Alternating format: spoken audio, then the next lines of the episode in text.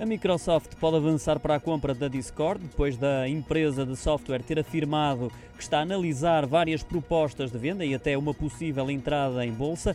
Caso o negócio avance, a Bloomberg relata que a aquisição por parte da Microsoft pode ascender aos 8,4 mil milhões de euros. A Discord, que é conhecida pelo seu software gratuito que eh, permite aos amantes dos eh, videojogos, mas não só, comunicarem entre si por vídeo, voz e texto, usada também pelos estudantes para formarem grupos de estudo, aulas eh, de dança e outras reuniões virtuais. Com mais de 100 milhões de utilizadores ativos por mês, a Discord tem vindo a melhorar as ferramentas de comunicação, uma tecnologia que ganhou destaque sobretudo durante a pandemia de Covid-19. A Microsoft, que no ano passado tentou adquirir a TikTok e manteve negociações para comprar também a Pinterest, parece agora muito interessada em avançar para a compra da Discord.